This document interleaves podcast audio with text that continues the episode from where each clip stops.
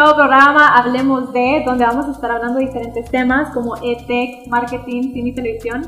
Mi nombre es Mafer, aquí estoy con mi compañero Tea. ¿Qué tal, Mafer? Un gusto estar en este show inaugural. Este es nuestro primer episodio. Van a haber muchos más episodios, por supuesto, pero ustedes nos tienen que demostrar que nos quieren, ¿verdad? Sí, por favor, ahí en los comentarios, ustedes pónganos ahí qué es lo que quieren, qué tal les pareció, qué cambiarían. No, ninguno de nosotros dos, pues, pero vea como preguntas o cualquier otra dinámica, que quieran, no, por favor, estamos aquí porque les estamos rogando, ¿verdad? Este, no, bueno, yo súper feliz de estar eh, en este show producido por The Company.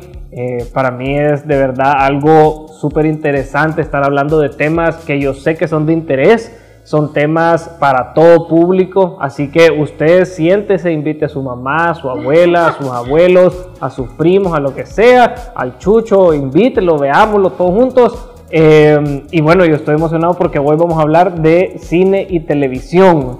O sea, es un tema que para mí, obviamente, pues ya nos van a ir conociendo, pero... Lo amamos, es nuestro tema favorito. Es uno de nuestros temas favoritos porque, o sea, no queremos alardear, vea, pero pues estamos en esta onda de la actuación, entonces somos actores, ¿verdad? Obviamente estamos empezando, bueno, yo, vamos a hacer ya.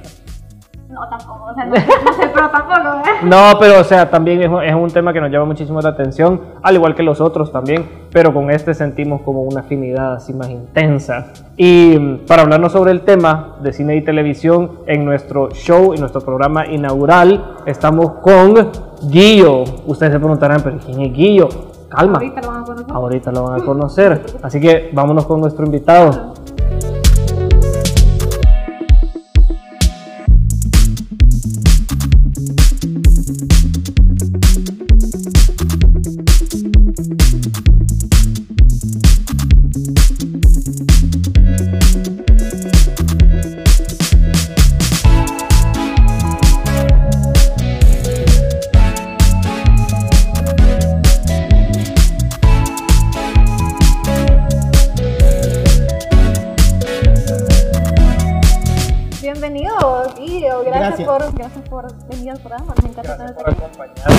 Es un gusto. Sí, bueno, nosotros estamos súper contentos, nerviosos, pero felices de empezar. y, muchas gracias por apoyarnos en, en este nuevo programa. Eh, quisiéramos saber pues, un poco más de ti para empezar, para que la gente que nos está viendo te conozca, para que nosotros te conozcamos también. ¿Qué haces? ¿Qué te apasiona? Bueno, eh, yo estudié Historia del Arte con especialización en cine y televisión. He sido productor de televisión mucho tiempo. Eh, también me dedico al cine y a la televisión, obviamente, pero también soy periodista. Entre todas esas cosas que hago que tienen que ver con las cámaras, ¿verdad? O sea, la luz y el sonido, que es muy importante para que funcione. Y el comunicar también, ¿cierto? Que comunicar, obviamente. Todas, todas estas ramas pertenecen a una ciencia que es la ciencia de la comunicación. ¿A dónde estudiaste? Yo estudié en Cuba. Ah, chulísimo, wow, no sabía eso. Sí. Ah. ¿Y en Cuba, eh, en Cuba estudiaste cine y televisión? No, historia del arte. Historia del arte, ok. en Cuba cómo fue la experiencia? Pues muy buena. ¿Y en Cuba lograste conocer todo Cuba? Sí, sí, no, sí, viví mucho tiempo allá. Por cosas de la historia de este país, me prácticamente mi juventud la pasé allá hasta llegar a la universidad y pues mm, entre periodismo e, e, historia del arte pues creo que escogí historia del arte porque periodismo en ese momento creo que no estaban dando no había cupo para la carrera ¿y qué fue lo que te llevó a historia del arte? porque fíjate que en ese momento la escuela de cine de San Antonio de los Baños era gratis ah. pero no se pagaba como ahora, ¿verdad? Pero en ese momento ya se habían ocupado todas las, plazas. Entonces, al quedarme sin opción en periodismo y en, la, escuela de cine, pues opté por la universidad normal, en Historia del Arte, en la Facultad de Artes y Letras. ¿Y esperabas enamorarte o era una pasión que atraía vos por Historia del Arte o la descubriste cuando empezaste? No, siempre, siempre, desde pequeño. Yo hago televisión desde los ocho años. ¡Wow! Quisiera, algo que yo quisiera. mi primera experiencia en televisión, mi madre era productora en Canal 8 y 10, televisión educativa de aquel entonces. Entonces, hicieron casting para un programa infantil y fui con otros amigos del colegio, etcétera, y pues quedamos y esa fue mi primera experiencia en, frente a las cámaras. ahí te enganchaste. Siempre me llamó la atención la televisión. No solo porque de pequeño me llevaban y me alucinaban los estudios, y sobre todo en esa época que el canal 8 y 10, hoy solo existe el 10, pero las instalaciones son las mismas. Eh, eran los estudios más modernos de televisión en toda Centroamérica. Era increíble. Muy bueno. Esa, esa la, la, revolución tecnológica creo Sí, hoy estamos en streaming. Sí, estamos en streaming. estamos en streaming, que yo no nos pregunto, es una camarita que ya lo vamos a tomar foto, le vamos a postear en algún lado porque yo no entiendo cómo funciona. Hay producción de la, la tecnología. Vamos a hacer tutorial, cabal. Pero ya que estamos hablando de streaming, este, a mí me gustaría preguntarte, pues, y también con, con, con todo este tema de la televisión y obviamente el peso que ha tenido y creo yo personalmente que todavía tiene la televisión eh, a la hora de, de, comunicar, de mandar un mensaje. ¿No crees que el streaming va a reemplazar la televisión en algún punto? Nunca. Nunca. Nunca. Porque decía y ha sido, un radio, ha, sido, ha sido un debate que siempre he sostenido con mucha gente, colegas o no colegas del mundo audiovisual. Y lo, se los pongo de una manera bien sencilla. Okay en el cantón X de Huizuca. No creo que se pueda ver en. Sí. Okay, tal Pero vez no sí tiene. hay una señal de televisión, porque Sí. como es aérea, Sí, o por un cable directamente, siempre va a haber una conexión. Y de una forma u otra, eh, aunque se hagan Facebook Live, Ujú. etcétera, sigue siendo la forma más directa de comunicar de las instituciones públicas, de las instituciones privadas. Los noticieros siguen siendo los más fuertes, los de televisión. Sí, eso sí. Y sobre todo porque manejan un lenguaje que es legible para todo el mundo. Sí. Y siento que también viene con eso de la, la creo yo, con mucho de la, de la credibilidad, del peso que trae el estar en televisión. Porque, Sí. porque es aquí de no cualquiera puede estar en televisión. Si se forma bien, sí. Ajá, O sea, es una cuestión de no de no vulgarizar de una forma u otra el formato. sí, correcto. O sea, yo cuando fui productor de Buena Onda siempre les dije al talento, porque ese es el nombre que llevan los presentadores, los que le llaman presentadores, es que eh, cuando empieza el segundo uno del programa, y era en vivo, ¿no? Este, ustedes dejan de ser fulano y se convierten en un personaje. Okay. El personaje que tiene que interactuar con toda la gente, con todas las clases sociales, con todo el tipo de credos, porque no se particulariza. Uno no sabe quién está al otro lado. Y con los servicios de streaming, así como Netflix, vea Amazon Prime, ahora tenemos bastantes, no solo Netflix. ¿Qué, pens ¿Qué pensás tú si va a también reemplazar el cine o algo así? ¿O crees que totalmente No. ver? ¿Qué pensás? ¿Por qué? No, no se puede porque es que se manejan emociones distintas. Ok. A- a- Hace poco, hace un momentito antes de empezar a esto, hablábamos de comer o no comer en el cine. sí. Entonces, pero lo que realmente te apasiona es entrar a una pantalla grande, estar frente a una Sí. pantalla grande en un lugar oscuro donde dos días después no sabes quién es, está, pero estás sintiendo las mismas emociones Es la experiencia. con vos en ese mismo momento. Sí. Que es muy distinto al teatro, porque el teatro una vez se termina, se cierra el telón, ahí acabó, y al día siguiente es otra cosa. Pero en el cine uno dice, no le entendí mucho, pago de nuevo y vuelvo a verla. Y la emoción del que está al lado también va a volver a ser distinta. Sí, sí, sí. Y vas a lograr captar, ah, ahí es donde me perdí y lo entendí al Sí, final. correcto, sí, yo, yo comparto eso. ¿Qué pasa con el streaming? Que puedes retroceder, Eso que sí. puedes adelantar, Pausarlo, vea. que puedes ir al baño. Puedes verlo otra vez. Falta de compromiso, ¿eh? Entonces, ¿qué pasa con eso? Que cuando ya existe un elemento distractor, toca el timbre el de el repartidor de, De la pizza. Sí. de la pizza. Entonces, ya no, ya es ese divorcio por esos segundos pierde la magia que tiene el cine. Ok. Sí, Sí. Yo, yo la verdad que es, para mí el cine es algo que, que que nunca va a cambiar, porque yo me acuerdo de cuando era chiquito, cine era una cosa espectacular, ¿verdad? Era una, toda una vivencia para mí. Experiencia. Y lo, y lo sigue siendo, la verdad. Entonces, yo, yo, yo quisiera saber, o sea, vos, vos usas streaming. Sí, sí, no. si yo no soy un purista de que hoy no, no, se pueden usar todas las plataformas que quieras. Sí. ¿Verdad? Eh, lo que pasa es que tienen sus propios momentos. O sea, no es lo mismo ver la lista de Schindler en pantalla gigante que en la tele. Sí, pero ¿y qué opinas con esto de que están haciendo como los, los están sacando las películas al mismo tiempo, digamos? La, sacan la de Black Widow, digamos. Y que la sacan en el, al mismo tiempo. En el programa al mismo tiempo. Eso sí, que, que, te, que te cobran eh, cierto porcentaje por obviamente ver la, la, película. ahí lo dijiste, solo responde a una cuestión económica. Sí. No una porque ¿qué pasa? Porque existe un hacker chino o ruso que saca la película antes de que la estrenen. Ah, por supuesto. A Cuevana, ¿no? Ah, cabal. ya. Sí, definitivamente. No diciendo no, que lo hagamos, por supuesto, que lo hacemos, vea.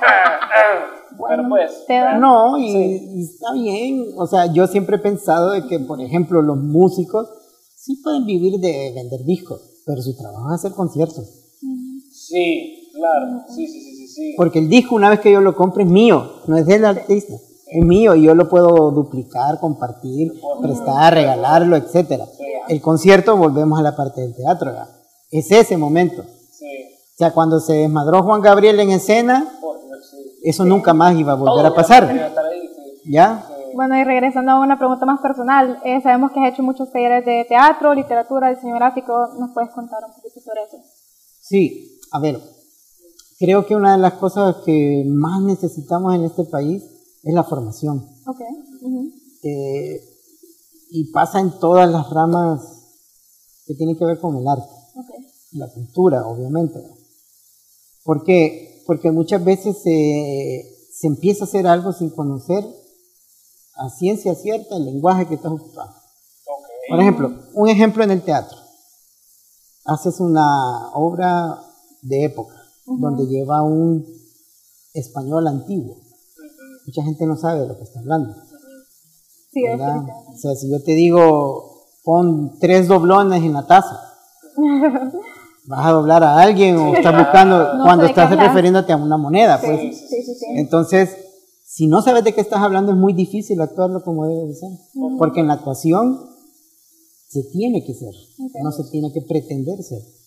Entonces, eh, aquí eh, yo le colaboré en unos talleres de cine, que me parece que es uno de los maestros de maestros, que es André Gutfreu, eh, un productor también estuvo en ese taller.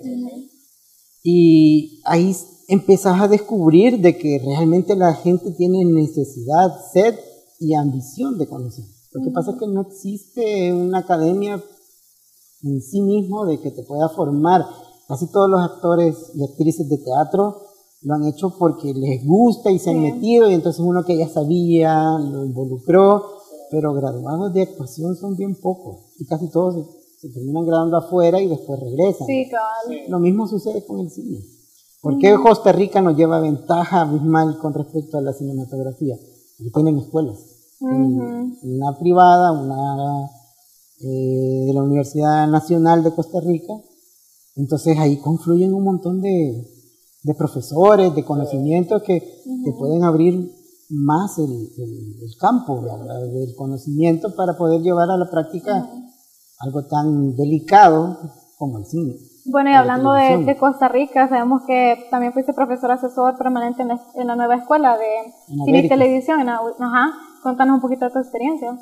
Eh, soy asesor permanente con los talleres que dio André Gutfreu, porque yo fui el, asistente de esos talleres y también estaba en la parte involucrada de la actuación frente a cámara, con él, etc. Fíjate que es súper interesante porque es una escuela bien completa. ¿En serio? Súper completa, en el sentido que tienen no solo los equipos, sino que también tienen lo más importante, los profesores. Y hacen eso. O sea, llamaron al único ganador de un Oscar de Centroamérica que diera un taller. Eh, llevaron a uno de los artistas audiovisuales que hoy se le llama performers o video de México a dar en el mismo tiempo esos talleres. Entonces pasaban del taller de Gutfredo al taller de este mexicano y de este taller del mexicano pasaban al taller de una chapina, de una guatemalteca, que es una de las productoras, o sea, la que pone la plata, la que tiene olfato para, para esas cosas, eh, a dar un taller de producción de cinematográfica. Entonces, tienen sus buenos profesores, tienen estos talleres que les abren mucho más los, y, y entonces tienen más posibilidades de convertirlo en una industria. Y aquí que también estaremos de eso.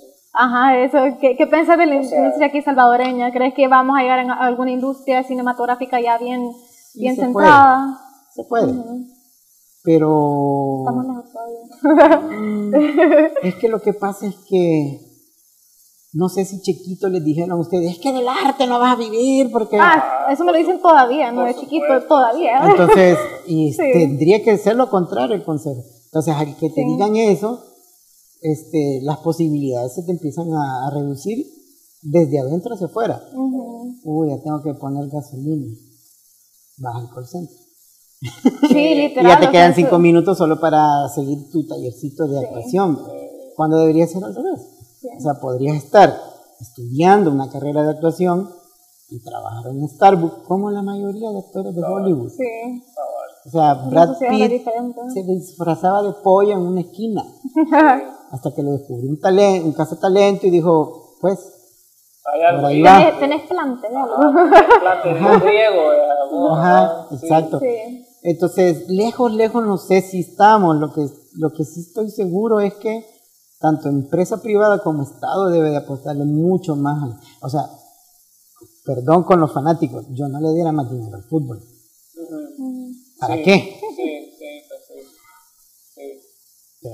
O sea, yo siento que. Es apoyar más las artes.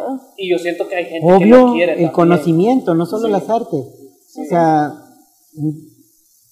no sé, no tenemos científicos. Sí, ajá, no, y yo, y yo siento que, yo siento que yo, bueno, personalmente conozco mucha gente que está muy interesada y tiene muchas ganas de salir adelante en el tema de la cinematografía o la televisión o las producciones audiovisuales. pues. Bueno, y hablando de eso, ¿has visto películas salvadoreñas? ¿Qué- ¿Cuáles son tus opiniones de algunas películas salvadoreñas que has visto?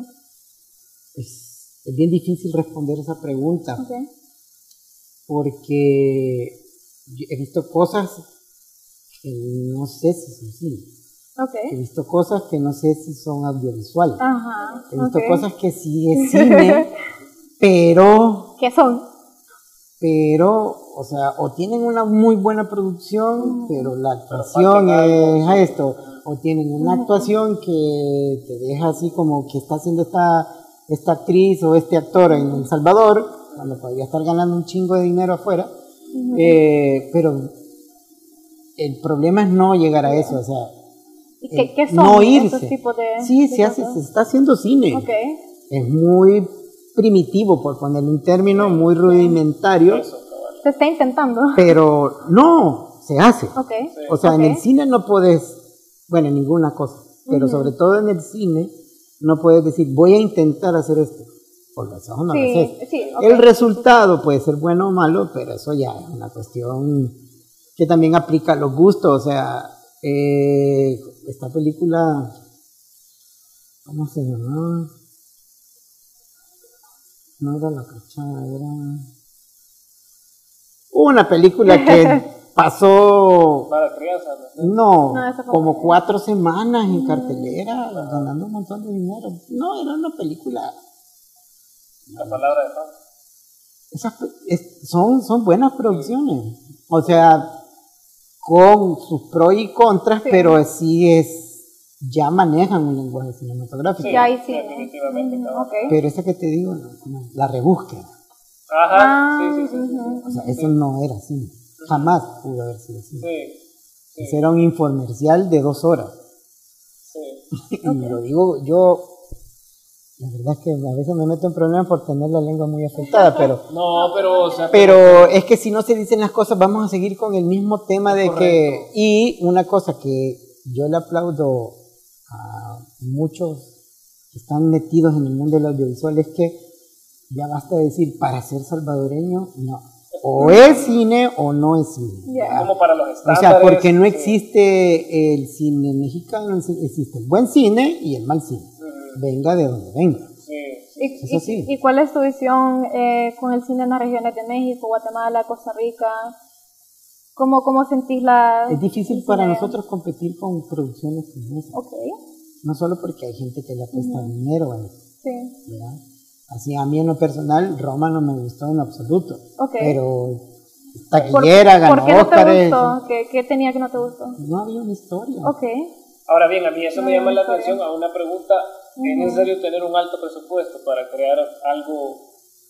Hay un salvadoreño mexicano que se llama Pepe Valle, Mm, que vive en México, Sí, desde chiquito, que hizo una gran película con 1500 dólares. Pero Ah, cine de verdad, súper bien hecha. O sea, creo, mi respeto, para mí es el mejor cineasta salvadoreño mexicano.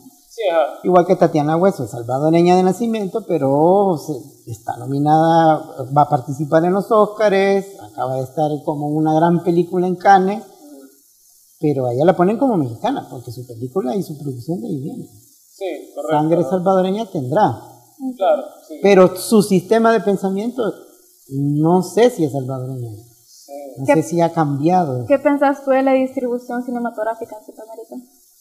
De las películas que se hacen. ¿verdad? Es que ahí vamos que, es que el cine no solo es arte, es industria. Sí. Es un sí, negocio. exacto. O sea, cualquier obra de arte una vez finalizada se convierte en mercancía. Esa autopaja, por ponerlo así, decir, pinto para mí, escribo para mí, mentira. Sí. sí. Si lo que escribí es porque querés que alguien conozca. No, y hay un momento que uno lo suelta. No, Sí, sí, es. entonces creo que competir en la distribución está bien difícil, ¿verdad? Porque ponele eh, la palabra de Pablo, pudo haber estado ahí, pero de repente, por poner un ejemplo, viene Transformer y la saca de cartelera, porque tiene todo un presupuesto detrás para, donde te dicen, mira, a mí me llena 10 salas, Y es que la palabra de Pablo está en HBO. ¿sí? Ajá. Sí. Pues sí, Entonces, y es como, pero yo estoy seguro que uno le pregunta aquí a alguien la palabra de Pablo y la mayoría de gente como, ujú. que siento que también hay un como, no sé si será, pero como un- una falta de apoyo del mismo salvadoreño hacia el salvadoreño también. por eso digo, no le den más pista al fútbol, Ok, y hablando de... no vamos a ningún lado. Sí, pues sí. No sé si tuviste la noticia de, de lo que pasó con Alec Baldwin, que se le disparó una, una arma en set. ¿Qué pensás sobre eso? ¿Qué pasó ahí? ¿Qué, qué ocurrió?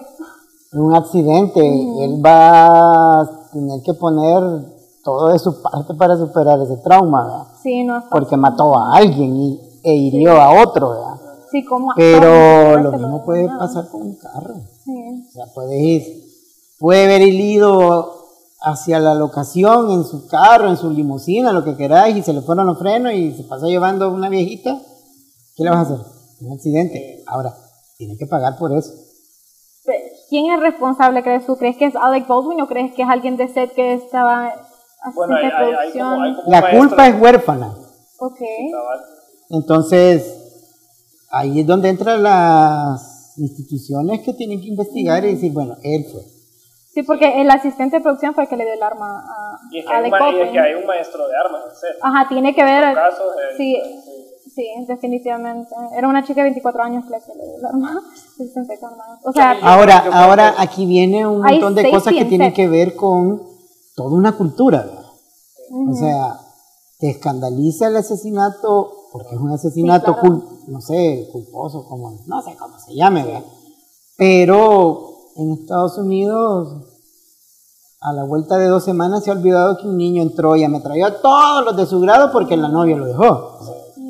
El problema no es, el problema son las armas. Sí, ¿tú crees, claro. ¿tú crees que las armas, o sea, las, las armas reales de fuego, crees que están bien que entren a set? Que se usen para películas. Pero es que se pueden usar si, si llevan salvas. Mm, Sí.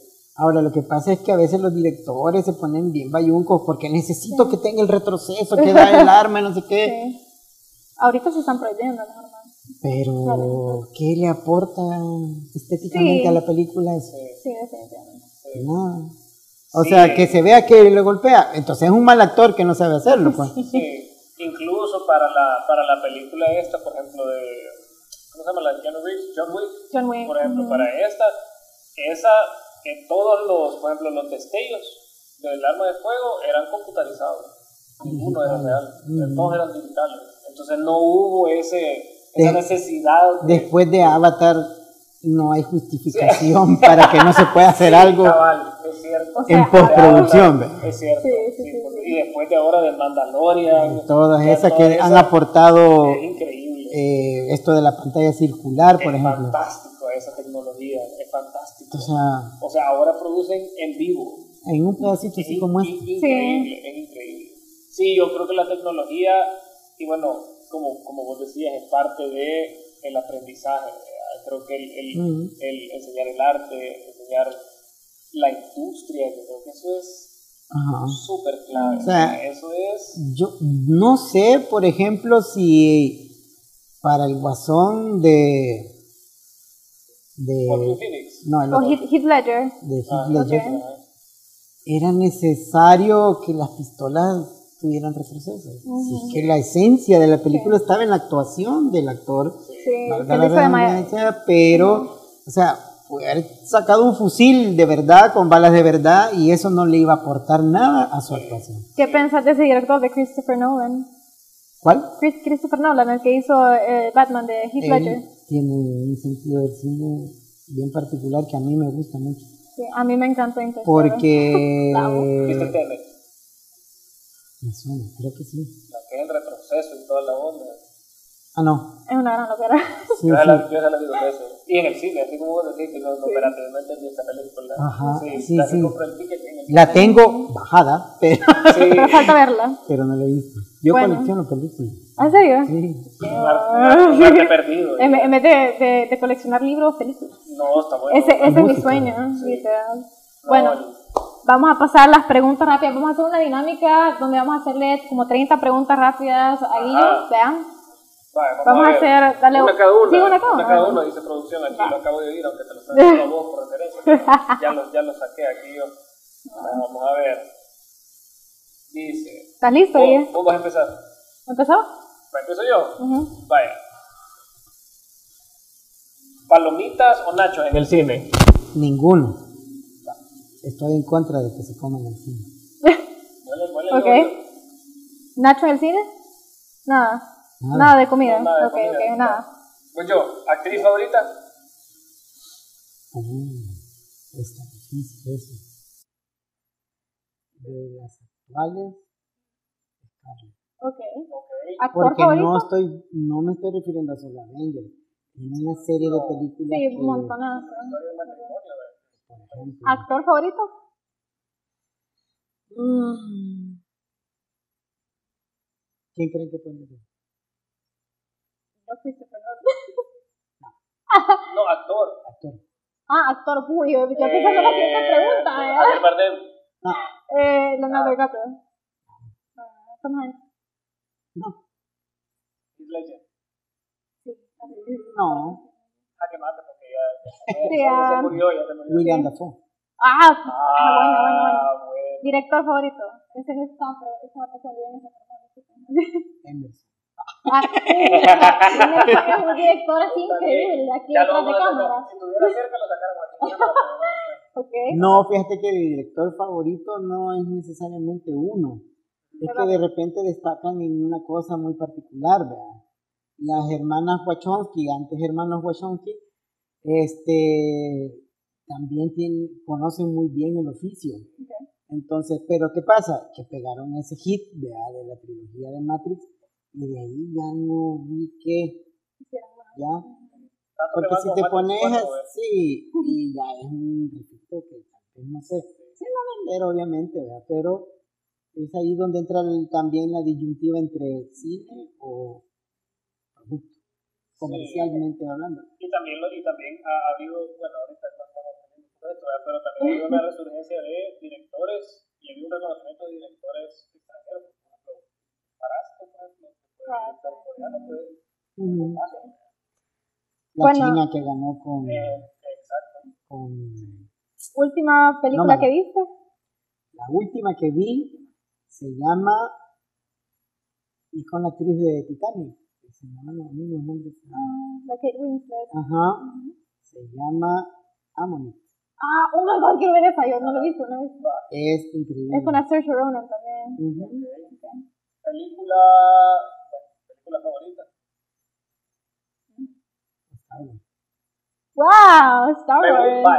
Para los que no son fans, para los que no son fans de Star Wars, digo Star Wars, no digo Star Wars, no episodio 3, Solo 4, 5, pero eso yo lo reconozco porque yo soy bien fan de Star Wars, ok, que no digo Star Wars del regreso del Jedi, no, así que me llega, un super fan. Sí, Película que más odias. Que ha sido como hermano. Todas. todas las que han hecho. No, fíjate que no, porque a veces veo una película por segunda vez y digo, ah, la vi mal entonces. Ok. Ay, ay, ay. Ajá. Pero así que no me gusta Una que te recuerdes. la. Está bien, no, Está bien, está bien, está bien. Bueno, no. Voy yo, voy yo. Sí. Vaya. Eh, ¿Serie favorita? Lucifer. Ah, Buena, Lucifer. Buena, Lucifer. Es que fíjate que casi todos mis trabajos de la universidad en historia del arte fueron arte y religión. Y creo que Lucifer apela mucho a la parte del arte y la teología. Sí. Se cuestiona permanentemente eh, no- ni siquiera la existencia de Dios, sino que se plantea mm, fundamentalmente si realmente, el mente redundante, ¿quién necesita de quién? Y ese dilema lo plantean desde el principio. Hay una cosa bien particular de esa serie que Lucifer, como Lucifer, no tiene la Spoiler, capacidad de, spoiler. me- de mentir.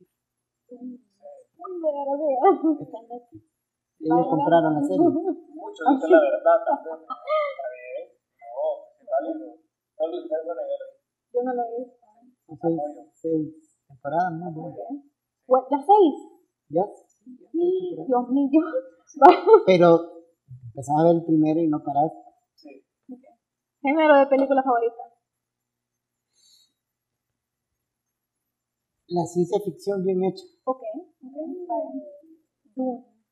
Ya la vi. no. No lo vi, no lo he visto. Ya está ahí donde yo la película. el Ya la vi. pasajero, por favor. Uno. Es que si te fijas la ciencia ficción, hasta la literatura de ciencia ficción, como lo más conspiranoico, porque mira, Julio Verne habló del viaje a la luna y ya. Julio Verne habló del de viaje la Tierra. del de 20.000 leguas de viaje submarino y hay, ¿cómo se llama? Submarinos. Ujú. Entonces es como que te va diciendo, bueno, Matrix, Sí. ¿cuántas veces no te has cuestionado? ¿Y si de verdad estamos haciendo baterías alcalinas de algún robot? Todos los días, definitivamente. Que un dron, me hago esa pregunta. ¿Eh? Sí, definitivamente. Exacto. Vaya, eh, superhéroe favorito. Uy. Fíjate que en un grupo de amigos yo siempre les digo que yo soy Batman. ¡Ah! Chévere. No, pero es que ¿sabes qué pasa? Batman. Es que no, hay una cosa que me gusta particularmente de Batman. Uno, no tiene poderes más que el dinero, que es el único verdadero poder. Que es millonario. Que no es un tonto como Iron Man, que es un gigolo, qué sé yo. Pero No. todavía tiene un verbenado. Y ojo, Batman usa el mal para hacer el bien. Y dicho en buen español, es un maje bien loco. Y Batman tiene una contingencia. Tiene para un todos problema psiquiátrico serio que uno de los capítulos de la serie cómic, él mismo se ingresa al, al- ¿cómo se llama? Al manicomio. Y es vecino de Zelda con el guasón. Entonces es como un Gary. Pero es que me gusta Batman por esa misma ambigüedad. o sea, Ok. tiene Es lo máximo. Y en la de en el Batman Inicia lo plantean como pues sí, Ay, que estaba aburrido, se fue al Tíbet. A ver, Consejo, no sé. repregunta de esa, tu Batman favorito. O sea, Batman de cine. Yo quiero saber Batman de cine o Batman de cómic. No, Batman de cine favorito. No, el de cómics es mucho más oscuro. Mucho. Sí, el matar. ¿Ese Pero, te gusta más? pero Batman. Pero lo que pasa es que es más, más difícil de entender. Pero las, esta trilogía sí logró captar mucho. sí. Ya de, de Ben, Aff- Ben Affleck. Ben Ah, Affleck, ah, sí. sí sirve. Yo lo vi. Y el, y el Batman nuevo, el nuevo Batman. Es ser una apología al arco iris, pues, que me parece muy bien, vea. Es el noviazgo entre Batman y Robin que también se plantea en los cómics. Sí. ¿Ves? Batman está bien. ¿Y has visto el nuevo Batman ahorita que va a salir con Robert Pattinson? Sí. Y vi y que el No es el guasón. No, es que Ok, hay un guasón que salió en el Escuadrón Suicida Ah, sí, sí, Ah, sí, sí, sí. sí, sí, eh, que lo trataron muy mal a Jared Leto Sí. como actor sí, y han hecho una especie de reedición o puesta en escena del director donde ya tiene un guasón un poco más sólido. Ok. A mí en lo particular, vengan las pedradas, el de Joaquin Phoenix me gustó mucho. Ok. Ah, ok. Porque Muy facilista lo sentí. diferente. Mm. O sea, no, no lo vi nada oscuro como el de Batman. ¿Cuál es tu película favorita de Batman? Esa. La de Heath Ledger. Ok. Es que fíjate que el proceso creo que en la historia que cuenta y que adapta el director es como esta primera es para la gente fanática pero que quiere descubrir a Batman también. En la segunda ya es un Batman más oscuro con personajes con este Némesis o como se llama enemigos Ok. o malos malos Bane. y la de Bane es más para el público infantil sí, sí, sí, sí. un poquito más legible Sí, porque yo, yo ah, cambiaron con todas las películas cuando, fue Jack Nicholson el guasón era Uh. más Para mí el mejor guasón de la historia de gusta Batman es el de César Romero. Ese ni lo han visto, porque es el de los años 60. no el de Romero es el del el traje clásico Claro. lo máximo ese sí. Y ese Batman Cuando la- me gusta. la famosa las escenas donde iban en la pared escalando Ujú. esa- Es en el suelo. que es el suelo. Ese es el mejor máximo. Batman, pero eso es una serie, no es una película. Sí, sí, sí. sí, sí. ok. Donde las bombas son una pelota así, que evidentemente es una pelota de plástico, con una mecha. Es lo máximo era O sea, lo máximo era. Es bien rudimentaria la producción, pero era increíble. O sea, uno de los malos echa un gas donde ponían a bailar a Batman y Robin a ahí, ahí, ahí sí salía como capao Sí, acuerdo ¿verdad? sí. Y las mejores gatubelas han sido esas. la gatula sí de- Newman, de apellido Newman. Sí, y ella sí hacía como así Sí. hablaba, era lo máximo. Super yuca, me imagino yo. La Michelle Pfeiffer es la primera. No, No, No. no, no es la primera la Michelle Pfeiffer. Está, Una antes. Pe- hay varias, ¿sabes? hay como cuatro antes en la serie. Mm, ¿Qué otra pregunta le podemos hacer? No sé, eran 30, ¿no? Vamos a ver aquí. Una de robo de maíz. Va, o sea, totalmente De de maíz. De maíz. De maíz. Ok. Revuelto, ¿Qué sabor? Ajá. revuelto o frijol con queso. Porque no. Ok. Em, ¿Cebada o horchata? Depende. Si hace calor, la horchata. Ok. Si es de cena, las espadas. No, no sé, más. ¿Café o chocolate caliente? Café. Ya ocho. Yo conté. A ver, esta, no sé yo, perro o gato. Perro. ¿Perrito? Pero tengo gatos. ¿Cómo se llama? Los perros. Los gatos. La, la primera gata mamá de la que queda viva se llama Mauk. Y la que está viva se llama Will. Porque no maullaba, solo hacía Will. Ajá. Mi primer perro se llamaba él. Él. Su difunta esposa, que murió hace poco, se llamaba ella. Y sus hijas, que está viva una, tú y yo. Queda viva tú. Qué bonito. Y de ahí el otro, el nuevo, se llama B, que es un gran naranja, medio loquito, pero es más, más joven. Y ahí está Cenita, que es rescatada. Cenita. Tigrín, que es rescatado. Y Niebla, que es rescatada. Y dudé la pregunta porque nos comentaba un poco también entre las Soy entrenador de perros. Entrenador de perros que ya de necesitan a alguien. 15 años, me decía. Más o menos. 15 años más o menos. ¿Qué tal es? 2007. Sí, sí, pues. Lo cual a mí me parece. gusta ya- mucho. Ya nos sacamos un montón de dudas fuera de cámara. El programa tampoco no, no, no era. No es improvisado. enfocado, ¿verdad? Tampoco es acabar. ¿Cómo empezaste a entrenar perros? Fíjate que es una historia bien interesante. Cuéntame. La cosa es que hay un lugar en San Blas donde tienen unos perros. Entonces, eh, yo supe que el señor los regalaba, pero después también supe que el perro, el papá del primer perro que tuve, de él, había malmatado un caballo Un caballo. que se había metido a la propiedad. Entonces dije, no, tengo que aprender a entrenar para que mi perro no sea así. Y así fue. O sea, son Grandes, pues, son pero- sí. Parecen caballos. Al hombro, 80 centímetros, un metro. O sea que a la cabeza pueden llegar a tener unos unos 20, unos 30. son grandes. Pero se van grandes. Ajá, exactamente. Este, Que realmente se llaman dogo alemán. El grandanés es como un segundo nombre. yo, yo hasta hace poco estaba viendo que si alguien quería, es como consejo para alguien que está considerando tal vez tener perro, es, y que no sé si será cierto, pero a mí me hizo lógica, pero no sé. Pero uno tiene que tener un perro que uno pueda levantar. Pues, Con capacidad de levantar. No, lo yo no sé, dije yo como pucha, que qué tal que hay, digamos, una persona en la tercera edad, qué sé yo, que quiera tener un perro, no puede, un Doberman, un gran danés, no lo puede levantar, en cualquier caso no lo puede, como digamos, meter al carro, para llevarlo a la No, pero Tremenda cosa.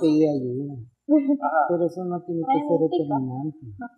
sí, yo lo vi y yo, No, es como que, no sé, por las maravillosas calles de este país todos nos obligáramos a tener 4x4, Sí, sí, literal. muy caro. Ah, sí, cabal, no, sí, Entonces, lo que hay que hacer es arreglar las calles, sí, cabal, es fácil como eso.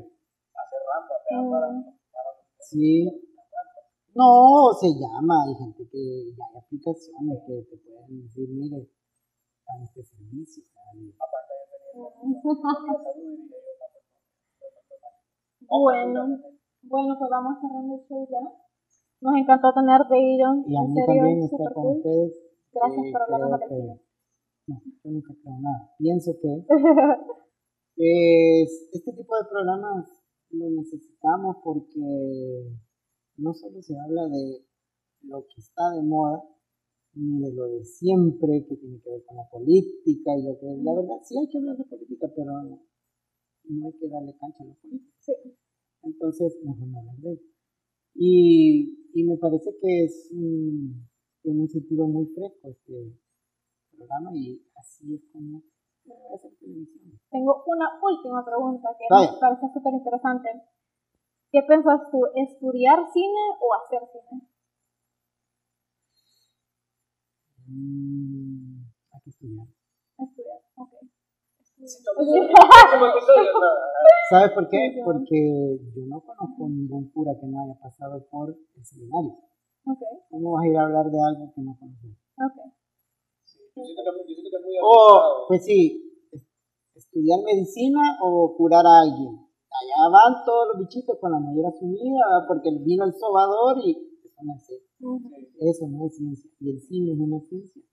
ok. Pertenece a una ciencia que es las comunicaciones y que se rige por patrones estéticos que es otra ciencia. ¿Y crees, que, ¿Y crees que es algo que se puede aprender en línea, gastando como cursos y cosas así, no necesariamente yendo a Mira, la universidad? Hay gente empírica que son bien contados los casos que hace cine o televisión, pero siempre van a terminar yendo a una academia para que eso que ya sabe hacer tenga un soporte que si, ah, pues sí, no estaba equivocado. Y que se Si no, si en universidades, pues ¿para qué? Sí, pues, sí. Eh, es ahí donde yo estoy en contra de lo, no de YouTube ni de los, de los youtubers o de los streaming, sino que, bien, este, no sé, hay youtubers que parecen ser tontos, pero tienen detrás todo Ah, claro, un bagaje. O sea, por ejemplo, no sé, un mexicano, ¿cómo se llama? Eh,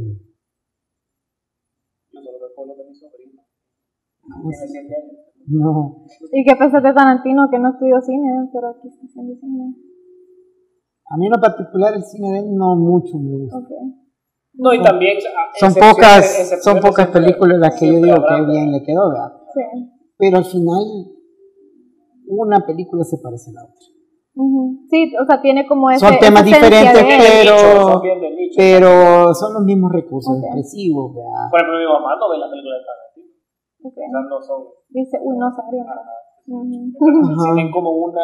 una Fíjate, la violencia que tiene eh, Martin Scorsese cuando trabaja el tema de la, de la mafia, sí. Igual Sí, de violenta, pero hay arte ahí. Sí. Yo siento que hay de una sutileza, ¿verdad? Eh, no sé, es como la última pasión de Cristo versus Ah, eh, la de Mel Gibson, que era la pasión de Cristo. sí. O sea, uno tiene que ver con la vida normal de Jesús, con María Magdalena, y dice mucho más que ver a ese Cristo Sí, ensangrentado. yo se la vi en el cine, fue bien, bien Sí, es impactante, como, pero en la manera no sé, no, no sé si es correcta la palabra, pues, pero, pero Bueno, ya vamos. ya nos vamos despidiendo.